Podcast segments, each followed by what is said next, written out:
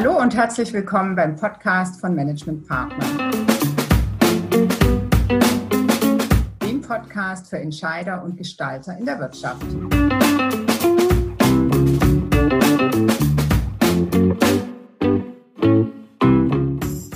Wir haben heute ein sehr aktuelles Thema. Das geht heute um Hashtag Virtual Events, Erfolgsgeheimnisse virtueller Veranstaltungen. Ich bin Ute Hahn, ich bin Beraterin beim Management Partner. Zu Gast habe ich heute drei Gäste, wie man sehen kann. Da habe ich zunächst meine Kollegin, die das gesamte Projektmanagement rund um Online-Events im Griff hat.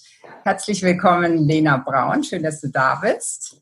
Ja, hallo Ute, ich freue mich. Hallo. Ja, und äh, bei mir ist auch eine Expertin für Selbstmanagement äh, und ihr zweites Standbein sind virtuelle Events. Sie ist eine sehr erfahrene Online-Moderatorin. Herzlich willkommen, Dr. Theresa Müller. Hallo. Schön, dass du da bist. Hallo. Ich freue mich auch. Danke. Sehr schön. Schließlich habe ich hier unsere Fachfrau für die technische Durchführung von virtuellen Events, ohne die wir wirklich manchmal im Nirvana landen würden. Ähm, Herzlich willkommen, Svenja Steins. Hallo zusammen. Hallo Svenja, grüß dich. So, äh, wir haben heute ein sehr interessantes Thema, virtuelle Events. Also es geht um Veranstaltungen, bei denen Interaktion gefragt ist, also bei denen es nicht nur alleine um ähm, das Senden von Wissen oder einer, ich sag mal, Frontbeschallung geht, ähm, also wo Interaktion gefordert ist. Worum geht's da, Theresa? Genau, Uta, also das ist äh, nochmal eine ganz wichtige Unterscheidung. Es geht also nicht allein um Wissensvermittlung oder dar darum, um ähm, irgendwelche Dinge zu verstehen, ähm, sondern es geht eben darum, äh, mit den, den Teilnehmern einer Veranstaltung direkt in den Dialog zu kommen und um eine Interaktion auch online stattfinden zu lassen. Ähm, es ist äh, da ganz besonders eben auch äh, wichtig, nicht nur Fakten zu präsentieren beispielsweise, sondern ähm, eben auch individuelle Anstöße geben, damit man persönlich zur Reflexion mhm. angeregt wird, ähm, dass man auch emotional involviert wird in die Inhalte als Teilnehmer und ja, das spielt da eben eine ganz große Rolle für den Erfolg von Online-Veranstaltungen. Und das macht natürlich einen großen Unterschied für die Didaktik und auch für die Moderation von Online-Veranstaltungen. Ja, okay. Wo ist der Unterschied, Lena, äh, wenn es ums Projektmanagement geht? Oh ja, der ist auch ähm, vielseitig eigentlich. Er fängt schon bei der Einladung ähm, für die Teilnehmer an, äh, wie man die gestaltet und, und organisiert ähm, geht dann im Termin selbst über Gruppenzusammensetzungen und endet dann am Ende eigentlich auch bei der Nachbereitung. Ähm, von dem her ist man da auf, äh, von Anfang bis Ende gefordert. Mhm, okay, Svenja, wie siehst du es von der technischen Seite? Also wir kennen natürlich alle ähm, Tools zu reinen Videokonferenzen, wenn man sich mal kurz abstimmen möchte. Aber wenn es halt tatsächlich um Events und Workshops geht, ähm, brauchen wir ganz andere Tools, um einfach ähm, die Interaktion und die Beteiligung der Teilnehmer zu forcieren. Hm, okay, was, was sind denn eigentlich typische Themen für interaktive Events? Lena, du als Projektleiterin. Ja, wir sind da eigentlich ähm, auf einem breiten Feld unterwegs. Ähm, das können Konferenzen für Führungskräfte sein, die ähm, virtuell gestaltet sind und jetzt auch einfach einen geschäftlichen Fokus haben sollen. Also das ist sehr variabel, ähm, wie Inhalte und auch wie die Formate dann wirklich im, ähm, in der Konferenz selbst aussehen. Mhm. Vom inhaltlichen Aspekt ist es beispielsweise aber auch so, dass wir zum Beispiel mehrteilige Programme auch zur Führungskräfteentwicklung schon äh, gemacht haben. Also gerade solche Programme, wo auch so persönliche Reflexion und auch der Austausch untereinander ganz zentral sind. Ähm, mhm. oder eben auch viele kleine Workshops zu unterschiedlichsten Themen oder einfach Erfahrungsaustausch. Also gerade machen wir beispielsweise auch ähm, Exchange-Veranstaltungen. Äh, inhaltlich geht es da um die Corona-Krise. Ja, okay, gut. Also einfach ist nicht immer geschäftlich, können auch wirklich ähm, persönlichkeitsorientiertere Themen sein. Ähm, mit welcher Teilnehmerzahl hat man da zu tun, Svenja?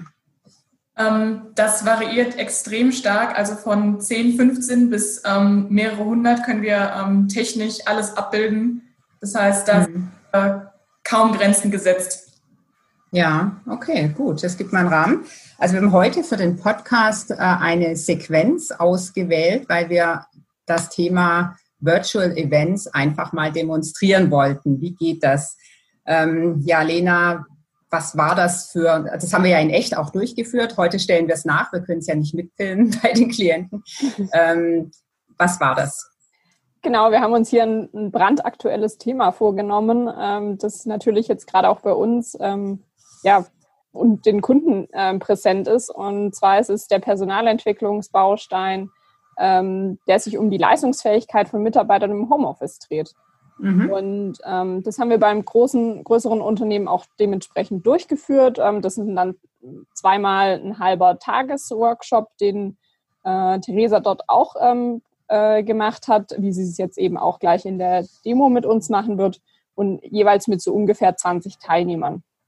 Okay, ja. Um was ging es da, äh, Theresa?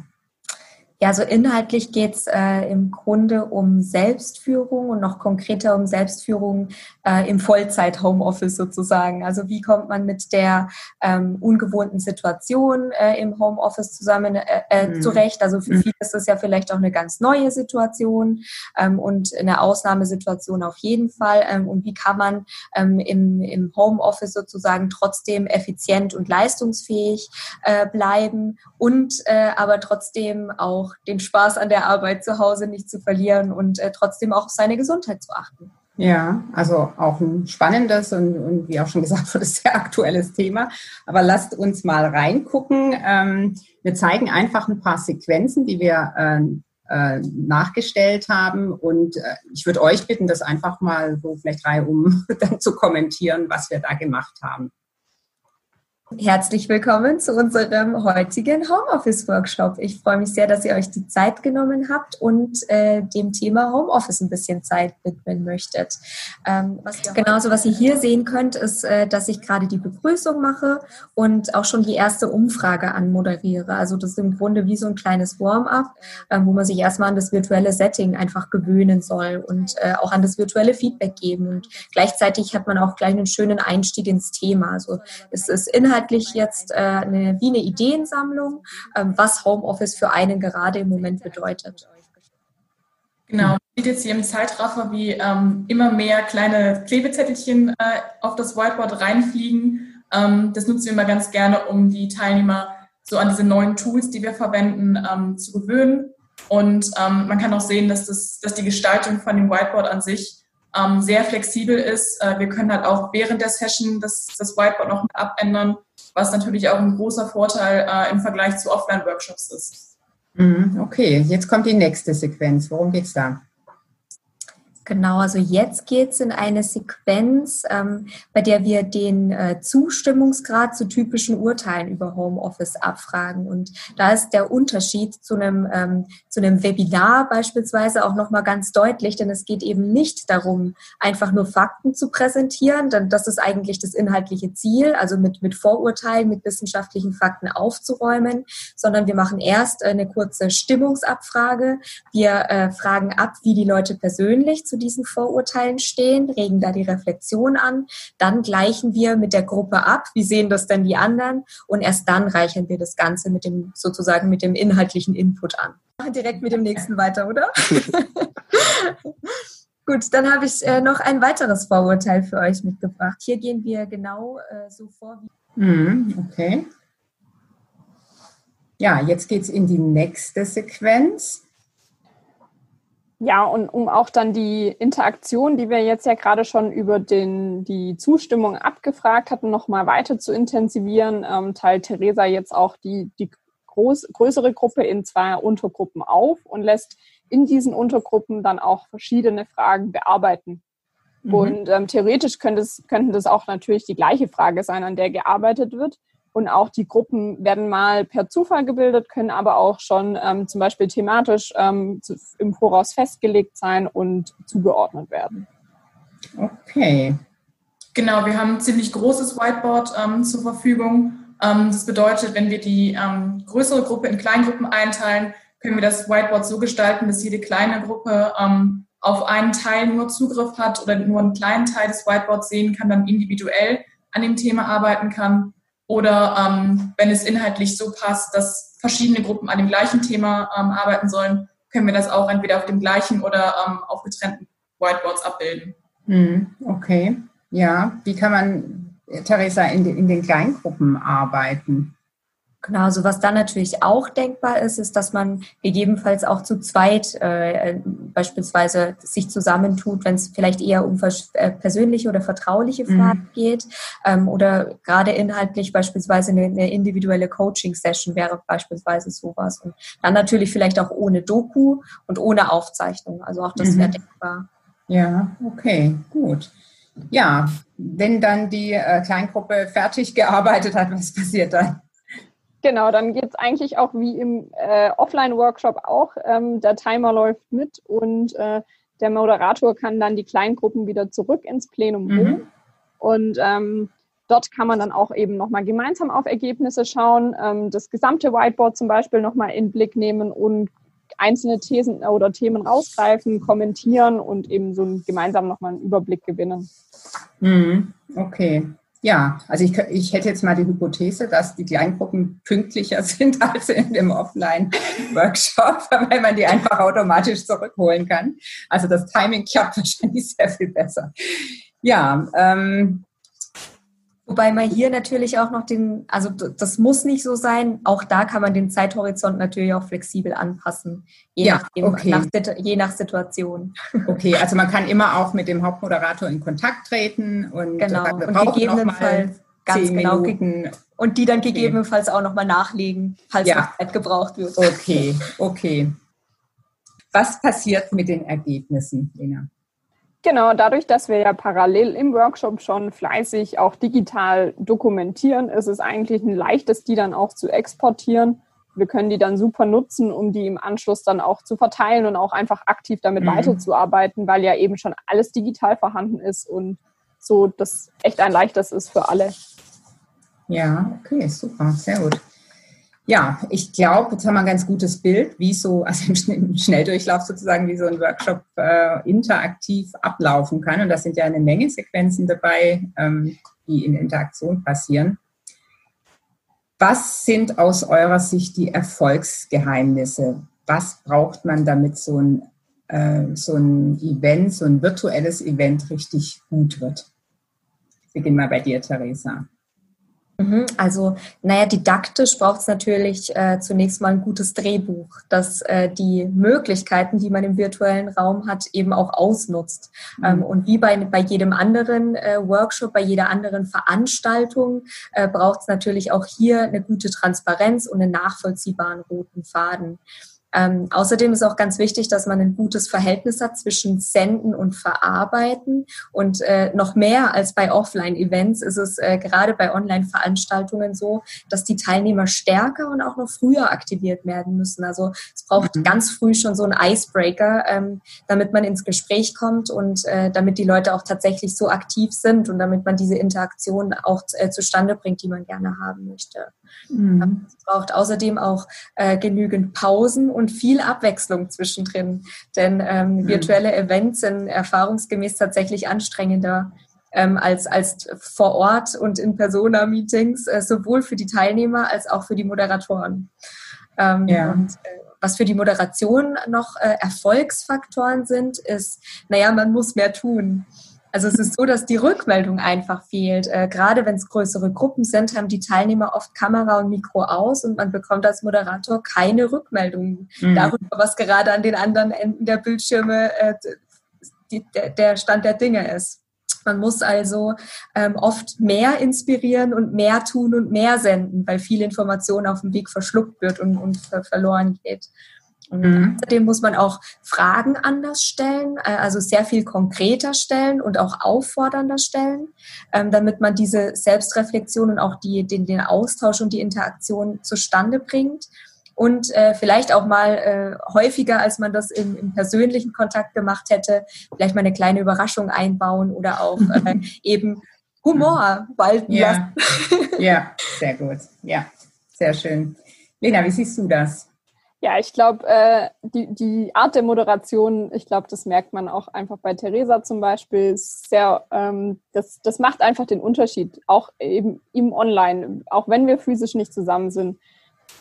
Man oder sie schafft es ganz einfach, so eine Verbindung und Nähe aufzubauen, obwohl wir alle in unterschiedlichen Räumen sitzen und mitunter ganz schön weit verteilt.